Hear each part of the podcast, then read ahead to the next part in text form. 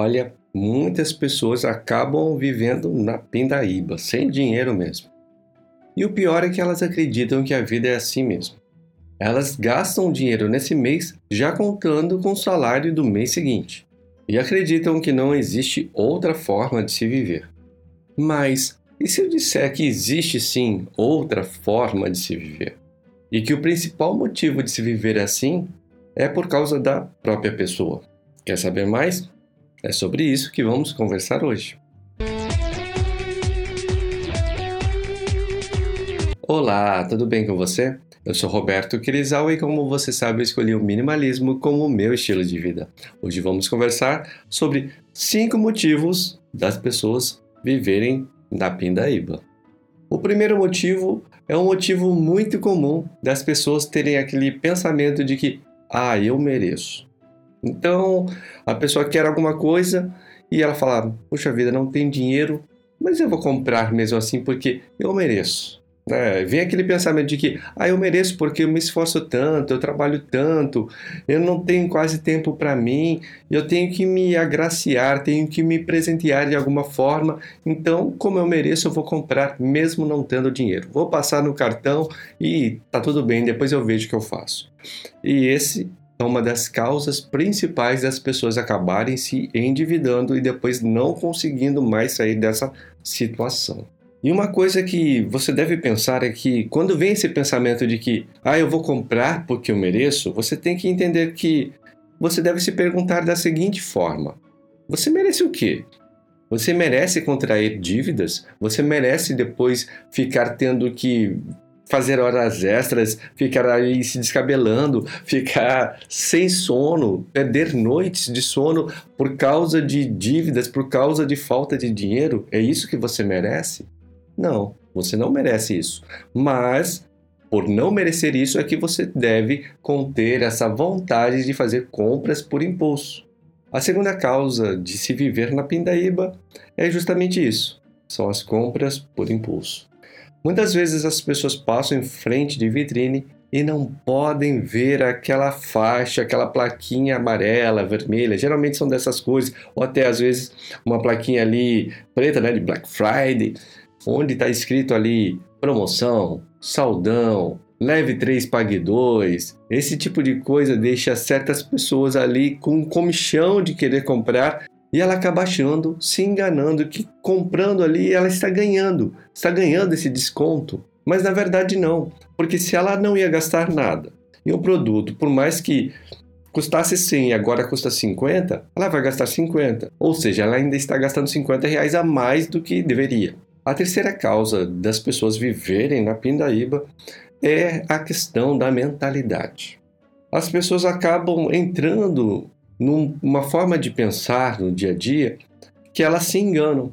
E muitas vezes elas se enganam sabendo disso, porque acham que não existe outra forma de se viver a vida, que é normal viver com dívidas, que é normal comprar coisas mesmo não tendo dinheiro. E o pior é que muitas vezes elas entram nessa e ficam por uma questão de zona de conforto, não conseguem mudar esse paradigma acabam não tendo a força e a coragem para conseguir fazer a mudança de pensamento necessária. E uma coisa importante nesse aspecto é que a pessoa tem que entender que ela está errando e entender também onde ela está errando, para então começar a corrigir. A quarta causa das pessoas viverem na pindaíba é não saberem fazer o seu planejamento. Fazer planejamento é diferente de sonhar, tá? Porque muitas vezes a pessoa sonha em fazer um cruzeiro, em fazer uma viagem e fica no sonho, né? Nunca faz porque as ações que ela tem no presente nunca vão levar ela nesse futuro que ela almeja. Então, você não tem que apenas sonhar, você tem que planejar para que este sonho torne-se realidade. Por exemplo, você tem o sonho de fazer um cruzeiro você vai na agência de turismo e vê que existe um pacote lá por 3 mil reais. Você quer viajar daqui 10 meses, então você tem 10 meses para economizar esses 3 mil reais. Então você vai fazer o quê? Vai ter que dividir em 10 parcelas e saber que você tem que economizar 300 reais por mês. Esse é o planejamento que você tem que fazer e deve cumprir. E como você vai cumprir, vai conseguir conquistar isso? É então que entra mais planejamento. É o que? É saber como você pode conseguir esses 300 reais por mês. Aí você pega ali os seus gastos e você vai ter que cortar coisas que você costuma gastar até conseguir essa quantia, ou até mais, né? De 300 reais por mês, para conseguir ir juntando todo mês para alcançar esse objetivo. Falando assim, de certa forma, parece ser simples, eu sei que não é, mas o caminho é esse. E só as pessoas que estão dispostas a caminhar, a percorrer esse caminho, é que acabam conquistando né, os seus sonhos. E a quinta causa das pessoas viverem na pindaíba é que elas não têm percepção dos gastos que ela tem. E para resolver isso, existe também um trabalho a se fazer. Ou seja, eu sei que isso daí é um pouco controverso. Tem analistas financeiros que são a favor dessa ferramenta que eu vou falar, tem outros que não são, mas eu a princípio acho bastante interessante, que é você fazer o levantamento dos seus gastos, anotar tudo que você gasta pelo menos por um mês. Eu sei que muitas pessoas não gostam desse tipo de análise porque dá trabalho e dá mesmo tudo que nós queremos conquistar dá trabalho. E é por isso mesmo que eu falo para você fazer pelo menos por um mês. Porque tem analistas que falam que você tem que fazer isso a sua vida inteira. Todo mês você tem que anotar no seu caderninho tudo que você gasta para você ter noção real do que você está fazendo com o seu dinheiro.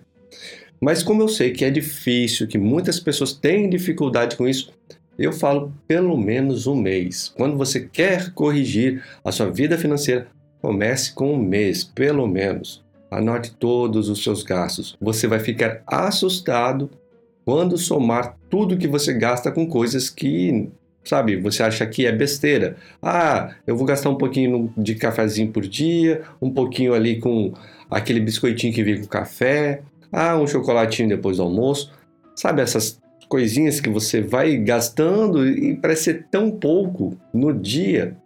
Só que quando você faz o levantamento do que você gasta com essas coisas no mês, você começa a ver o real valor do gasto. Para onde o seu dinheiro está indo? Para onde aquela viagem né, que você almeja fazer, para onde ela está indo? Está indo em chocolatinho, está indo ali nos cafezinhos gourmet que você está tomando.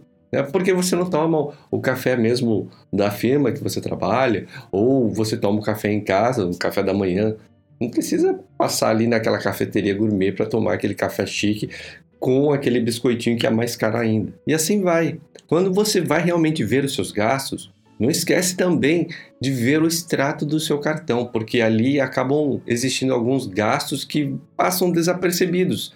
Várias assinaturas que você acaba fazendo, que vai caindo no automático, você paga todo mês e nem está usufruindo mais. Como, por exemplo, a assinatura de canais de streaming, né? como Netflix, Disney Plus, HBO, Amazon Prime e assim por diante. Aí tem aquela anuidade do seu cartão de crédito que você paga todo mês, sendo que você poderia pedir um cartão com anuidade gratuita, mensalidade da sua conta corrente, sendo que hoje em dia existem contas de bancos digitais com mensalidade gratuita. Então são várias coisas, várias possibilidades que você pode economizar dinheiro e que muitas vezes o seu dinheiro está indo pelo ralo abaixo. E a ideia justamente é essa: é não sermos conformados. Temos sempre que procurar novas formas de se pensar, mudar a mentalidade, encontrar jeitos diferentes para se economizar. Até porque, se nós ficarmos na nossa zona de conforto,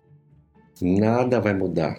Nunca conseguiremos conquistar novos objetivos, novos sonhos. Se você acredita que este conteúdo teve valor para você e pode ajudar alguém que você conheça, compartilhe como demonstração de carinho. Muito obrigado e até a próxima!